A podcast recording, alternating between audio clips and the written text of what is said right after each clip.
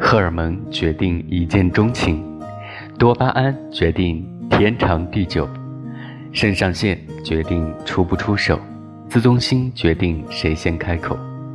最后寿命和现实决定谁先离开，谁先走。